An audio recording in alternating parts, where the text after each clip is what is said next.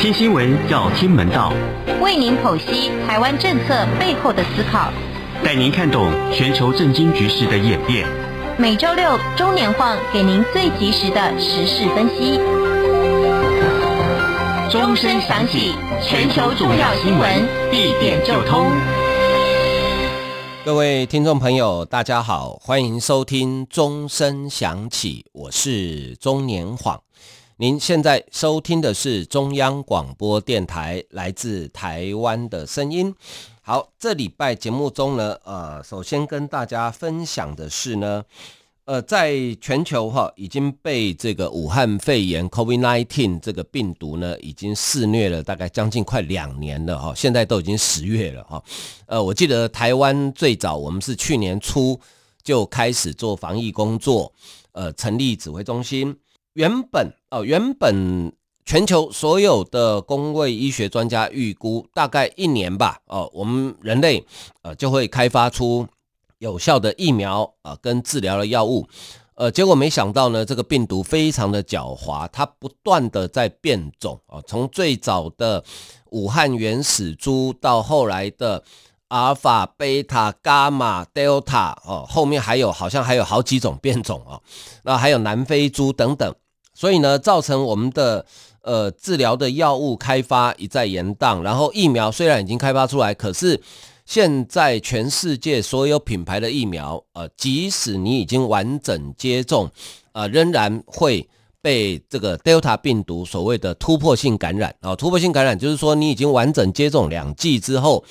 呃，还是会被感染啊、呃。虽然都是轻症，所以全球所有的药厂都在研发所谓的。呃，次世代的疫苗啊、就是下一代的疫苗，希望能够对抗变种病毒。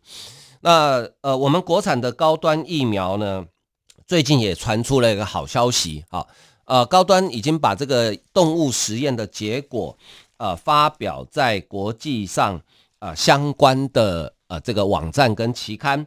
也就是高端研发的次世代的疫苗啊，呃。全世界所有的疫苗，它的现在我们现在在接种的，它的原始的病毒株都是用武汉原始的病毒株哈，因为当时大家在研发的时候呢，还没有那么多变种病毒，那所以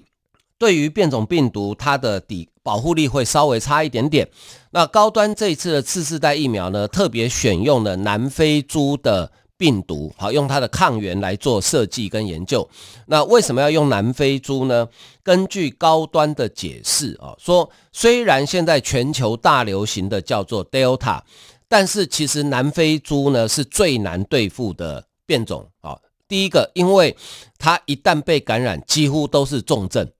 哦，几乎都是重症，有很高的比例是重症。所以虽然它的流行普及率没有像 Delta，但是它对于人命的伤害其实更大。哦，它最难对付，所以呢，它用南非猪，意思就是说，如果最难的、最强的我都可以打败，那其他的应该就更没问题了啊。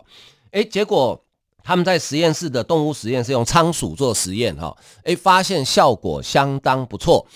呃，这个实验呢，总共分成五个不同的排列组合，好，分别是，呃，我用这个第一代跟第二代疫苗好了，这样大家比较容易听得懂。第一代就是我们现在在注射的，那第二代就是现在在研究中的。好，第一组呢是两支疫苗都注射第一代的，啊，再来呢是第二组呢是一支第一代的，一支第二代的。好，那再来第三组呢是呃两支都注注射第二代的。那第四组呢是打三支，哦，三支疫苗，那三支都是第一代的。那第五组呢是两支第一代的，然后第三支加强剂，哈，它的这个叫做呃 booster，它用第三、第二代的，好，所以分五组。结果这五组他们去抽验这个抽这个血清的呃综合抗体之后，发现哈，呃，其实你只要。呃，打三支第一代的疫苗就可以得到相当高的保护力啊，对所有的变种病毒几乎都有保护力。但是如果你第三支是用第二代的疫苗的话啊，那保护力非常好啊，对所有的变种病毒，包括呃阿尔法、贝塔、伽马、德尔塔哈，呃，这个保护力都很高啊，都很高，而且效果非常的显著。同时呢，高端也做了活体攻毒试验，他用 Delta 病毒去感染已经接种疫苗的仓鼠啊，结果发现呢，呃，所有的疫苗都能够让仓鼠可以有效的降低肺部跟呼吸道的病毒量，呃，但是呢，一样哈，就是呃，用两只第一代，一只第二代搭配。发现它的保护力最好啊，这是高端最新的研究。那我想这个研究，呃，在动物实验得到相当好的成果哈。那接下来呢，可能就要进一步做这个呃其他的实验哈。那呃，将来高端的疫苗呢，应该也可以得到呃国际上的认证啊，因为这是时间的问题。呃，最近呃，包括美国、日本、英国相继都宣布。呃，将来呃入境他们的国家哈，如果你有接种某些呃厂牌的疫苗呢，那你入境的时候呢就不需要居家隔离，或者是说隔离的天数变短。那其中没有高端，好，那很多国内的呃这个唱衰高端的人哈，他一直想说，你看吧，哦，高端没有办法得到国际认证啊，不要急啊，呃，这需要时间啊，因为。呃，高端现在已经在巴拉圭做三期临床试验，然后也会在欧盟呃做免疫桥接的第三期临床试验，同时他也得到 WHO 世界卫生组织的赞助，准备要在哥伦比亚做大规模的呃三期临床试验，所以这个是时间的问题哈。那美国、日本、英国的疫苗名单里面啊，美国还没有确定啊。那日本跟英国已经宣布了，为什么没有高端？其实道理很简单，第一个，目前全世界大规模接种高端疫苗的只有台湾啊，在日本跟英国都没有接种，所以他们当然不不会有手上不会有这个疫苗保护力相关的数据啊。那第二就是说，好，那呃，台湾可不可以提供给他们？当然可以，我们当然可以提供给他们，而且也必须提供给他们，争取我们的国人呃接种两剂高端之后，呃入境就不需要隔离。可是呢，因为台湾的高端疫苗的第二剂现在才刚开始接种而已，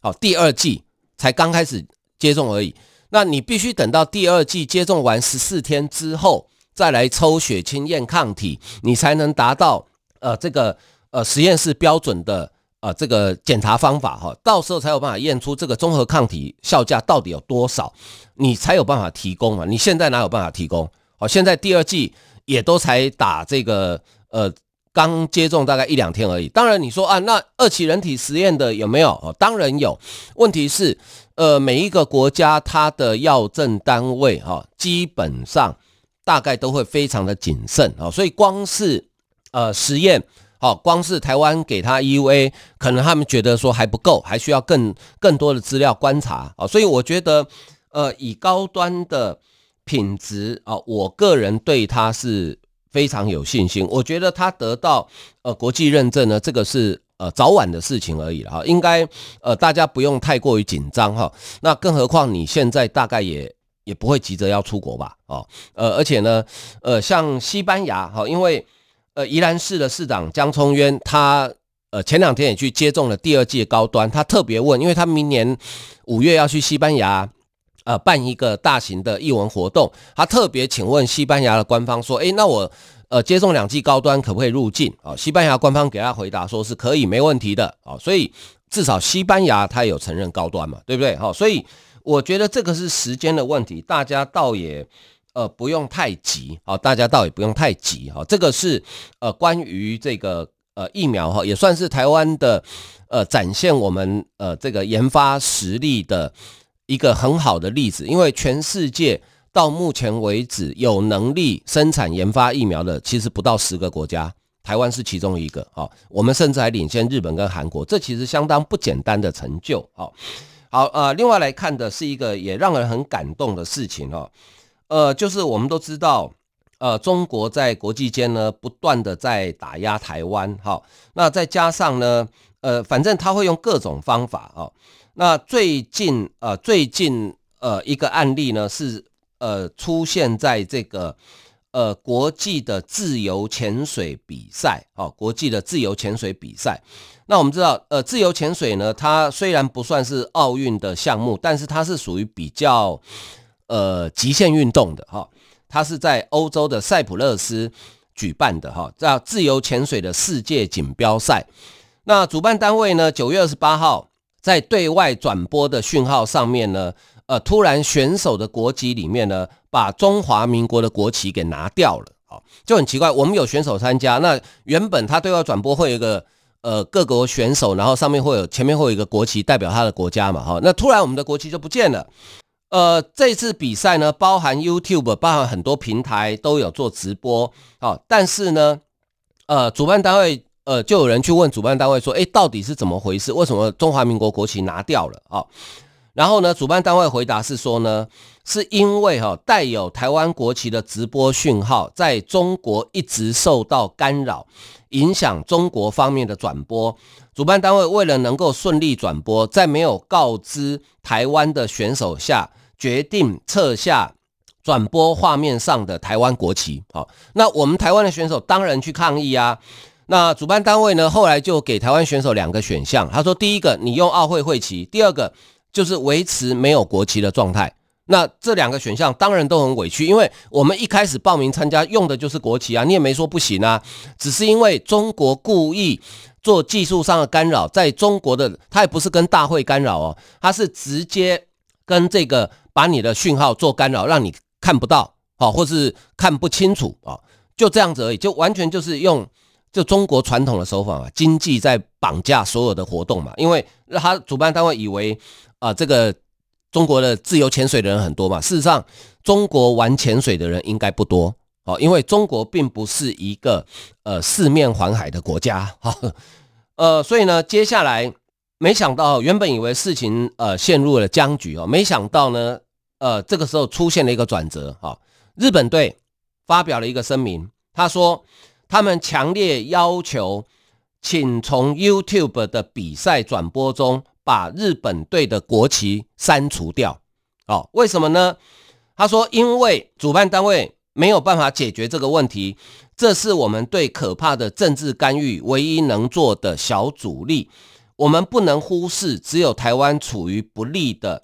不利地位的情况，我们想要与台湾分担痛苦。我们不会允许政治干预我们的运动，所以日本对发了这个声明之后呢，哇，不得了了！接下来，俄罗斯、美国、克罗埃西亚、荷兰、澳洲、韩国，总共十一个国家的代表队都要求主办单位在转播的时候把他们的国旗拿掉，因为他们要跟台湾一样，好，因为他们要跟台湾一样。听到这里，你有没有觉得 非常的感动啊？这些自由潜水、这些极限运动员的那一种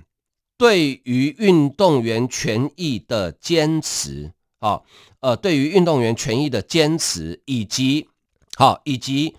看到台湾，好，看到台湾被欺负那一种仗义勇为的勇气，好，我觉得真的非常令人感动，哈，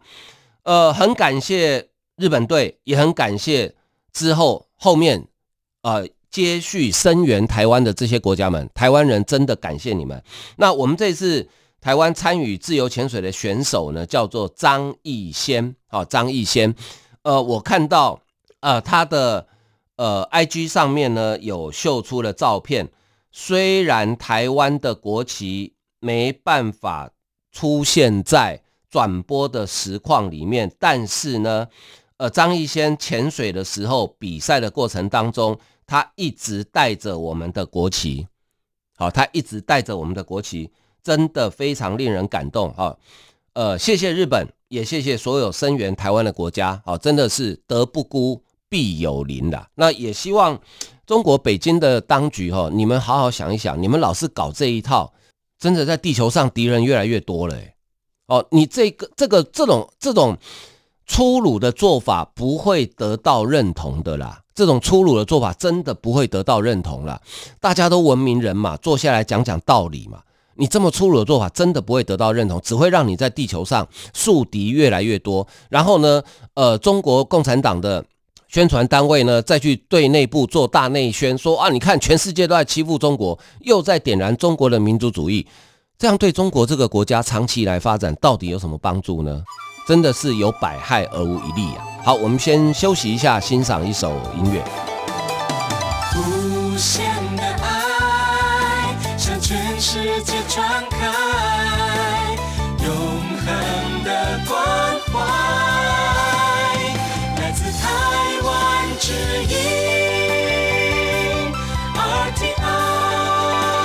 欢迎继续收听钟声响起，我是钟年晃。您现在收听的是中央广播电台来自台湾的声音。好。前一段讲到，在这个呃那不勒斯举办的这个国际的自由潜水世锦赛，哈，呃，台湾受到政治打压，没有办法在转播的时候秀出我们的国旗。日本队第一个发难声援我们，说那我们跟台湾一样啊，我们也不要国旗。后面呢，总共有十几个国家都呃跟日本队一起声援台湾，好，那非常感谢日本哈，也难怪很多网友在说哈，你这样叫我怎么能不爱日本呢？日本又送了我们这么多的 AZ 的疫苗，然后呢，在国际间呢也常常帮台湾讲话，哈，真的叫我们怎么能不爱日本呢？哈，那现在日币对台币的汇率呢，来到非常甜蜜的一个价位，哈，呃，大概是一块钱台币对零点，呃，一块钱日币对差不多零点二五台币，哈，所以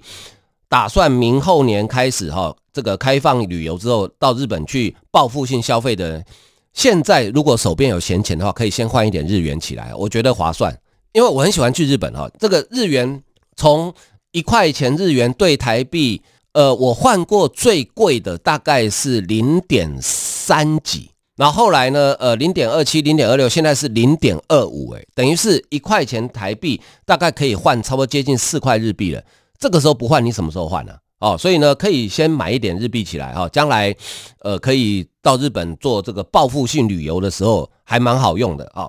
好，那日本的政坛呢，最近有一个很大的变化，就是呃，日本的第一百任的首相，哎，真的好巧哦，刚好第一百任哈，这个一百任真的很好记，所以岸田文雄哈，呃，这个很台湾人很喜欢把他叫的亲切一点，哎，文雄啊，哈，岸田文雄呢。呃，在虽然还没有正式被选出来，但是应该没有意外了哈，因为他已经当选了自民党的新任的总裁。那因为日本是一个内阁制的国家，所以呢，呃，自民党又是执政党，在国会多数党哈，所以呃，总裁在十月四号。国会会举行首相的指名选举，那岸田文雄呢就会被呃指名为首相。好，可是呢这一任的国会议员的任期只到十月二十号，所以等于是岸田文雄十月四号刚上任之后，过大概两个多礼拜，国会就要改选了，好，任期就到了。那改选日期大概会应该会定在十一月了，所以很快就要改选啊，所以岸田文雄大概也有一些些小小的压力了，因为呃如果自民党在改选之后没有变成呃过半数的执政党，那他可能会变成日本史上呃任期最短的首相哈，这也蛮丢脸的。所以，但是我想应该不至于了哈。那岸田文雄这一次当选的过程里面呢，有非常多的故事可以讲哈。呃，我们看到安倍晋三就是前首相的精彩的政治谋略啊。这一次除了日本的政，就是政府的部门大改组之外呢，在执政的自民党的党务部门呢也是大改组，几乎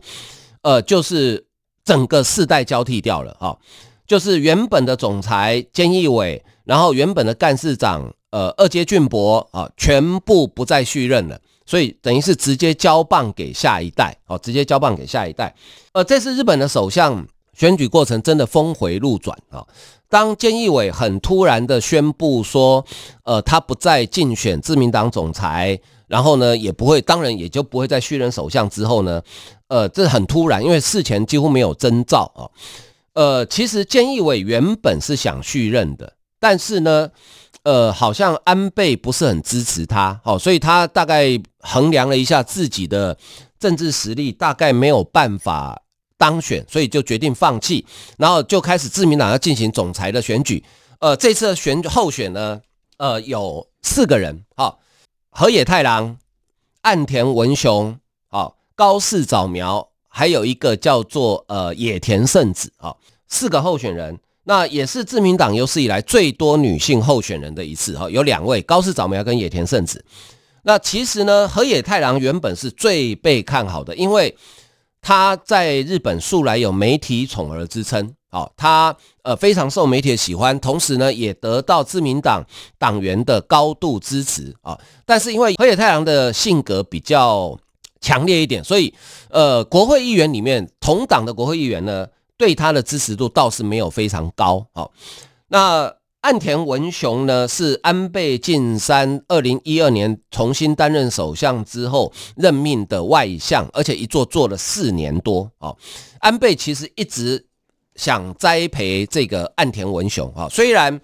呃安倍跟岸田呢是同时进入政坛，但是呢呃安倍就一直很想栽培他哈，所以呢岸田文雄，可是岸田文雄的民调呢哈，就始终落后河野太郎大概呃十趴到十五趴之间，看起来河野太郎应该当选总裁接任首相是囊中物哈，可是这个时候你就看到安倍这个政坛老手呃这个选战谋略哈。他突然发表声明支持高市早苗，哦，高市早苗也是一位众议员，哦，支持高市早苗。结果呢，当时日本政坛就觉得很奇怪，诶，安倍你应该支持岸田文雄，怎么会支持高市早苗呢？哈，虽然岸田文雄在自民党里面的派系，他是属于岸田派，好，那。呃，安倍是属于细田派，两个人属于不同派系，但是呢，呃，细田派是现在自民党里面最大的派系，大概有九十几位国会议员好。那安倍是细田派实质上的负责人，他呃高市早苗是属于细田派的。虽然两个人不同派系，可是日本政坛都知道安倍是一直想积极栽培岸田文雄啊，所以当时大家都觉得有点。奇怪，搞不清楚状况，一直到后来接近投票的时候呢，才发现原来安倍的兵法真的有他一套哈。自民党总裁的选举制度呢是这样子哈，呃，他第一轮跟第一轮如果没有人过半，就要进行第二轮，可是，一二轮的票数不一样哈。第一轮选举总裁呢，总共有七百六十四张选票，呃，这七百六十四张选票结构是怎样呢？就是三百八十二位国会议员，一人一票。另外呢，在日本的自民党，自民党在日本的党员大概有一千一百万人哈，在四十七个行政区，就是呃一都一道二府四十三县哈，东京都、北海道、大阪府、京都府跟四十三个县啊，比如说群马县、千叶县等等哈的党员选出党代表，总共也有三百八十二票。第一阶段的投票就是党员票跟国会议员票是一样多，然后去选总裁。那第一阶段如果没有人过半的话，就是取前两名进入第二阶段投票。那第二阶段投票的呃选票是这样子：国会议员一样三百八十二个人，一人一票，但是党员票的部分呢只剩四十七票，就是四十七个地方党部一个人一票。这是自民党总裁选举的方法。所以呢，呃后来。呃，安倍找出高市早苗呢，安倍全力支持他，然后高市早苗的爆发力非常的强哈，他到选战的后面短短两个礼拜之内，在日本的社群媒体 YouTube 上面的曝光率、点阅率都是第一名，都最高的哦，远远超过民调领先前两名的河野太郎跟岸田文雄。后来在投票前一天，日本的媒体传出一个消息，哦，说。高市早苗跟岸田文雄达成了一个协议，如果第一轮没有人过半的话，进入第二轮投票，高市早苗会全力支持岸田文雄。好，这个时候安倍的兵法哦才曝光，原来是这样子哦。安倍个人支持高市早苗，但是呢，他的选举幕僚团队一样在帮助岸田文雄。那他挺高市早苗的用意是什么呢？就是让河野太郎第一轮不要过半。因为他们评估岸田文雄大概拼不过河野太郎，好，可是呢，呃，河野太郎是有机会过半的，所以安倍推出高市早苗这一张牌，然后让他来，因为高市早苗的选选战的爆发力很强，他可以争取掉分掉河野太郎一部分的议员票跟党员票，好。党员票大概比较难了，因为河野太郎在党员支持度非常高哈，但是至少分掉他一部分议员票，让这个呃河野太郎第一轮不要过半。好，那进入第二轮之后呢，高市早苗就等于放弃，全力支持岸田文雄。诶，果然第一轮的时候，岸田文雄拿两百五十六票，河野太郎两百五十五票，但是两个人都没过半。高市早苗一百八十八票，所以进入第二轮。第二轮之后呢，这个高市早苗的系统全力支持岸田文雄，所以岸田文雄是过半数当选。好，这个安倍的兵法真的厉害哈。如果用棒球比赛来比喻的话，就是岸田文雄呢，没有人出局的时候，安打上一垒，然后高市早苗用牺牲触击把他送上二垒，然后最后回本垒得分。好，这是厉害的地方。那岸田文雄，呃，这位国会议员呢，未来日本的准首相，其实跟台湾是有一些渊源的哈。他在当选众议员的第二年，大概是一九九四年吧，呃，曾经跟自民党的访问团到台湾来访问，当时也跟李登辉前总统有见面啊。然后呢，呃，他去年李前总统呃去世的时候呢，他也有到台湾来，呃，对，在李总统的灵前致意哈。据说他酒量非常好，所以呢。呃，国会议员来台湾访问的时候，难免大家喝喝酒嘛，哈，他就负责挡酒的哦，他酒量据说非常好。那除了这个之外，他跟台湾渊源是呢，他的曾祖父啊叫岸田吉太郎，还有他的曾叔公啊叫岸田多一郎，曾经在一八九五年到一八九九年的时候来台湾的基隆开店。那个店面呢，就在现在的基隆的信二路跟义二路的路口，好，所以如果住基隆的朋友哈，你可以去看一下，因为那个房子保存得非常的好，它是维多利亚式的建筑物，很漂亮，就是小洋楼。当时现在的呃，当然现在已经不叫岸，呃，当时开的店是什么呢？一家两个店面哈，一家叫做岸田无福店，另外一家叫岸田吃茶部啊，吃茶部就是。卖茶的嘛，哦，什么叫无福店呢？哈，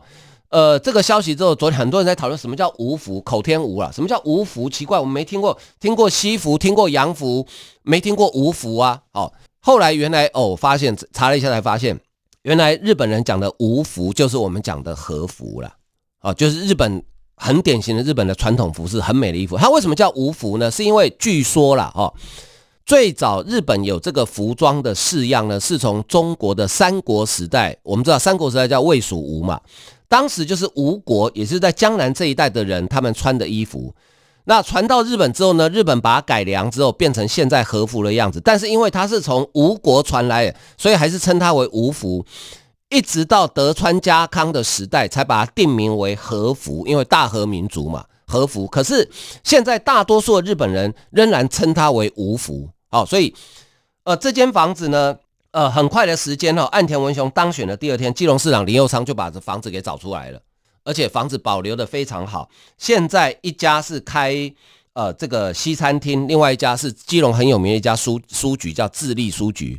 好，那就在信二路跟义二路的路口，房子很漂亮的一栋房子哦，已经有一百多年以上的历史啊，所以呃，欢迎。岸田文雄将来如果到台湾访问的时候呢，我们一定会安排你到这边去看看你的曾祖父跟曾叔公哈，曾经在这边开过店的地方哈，来来一趟这个寻根之旅哈。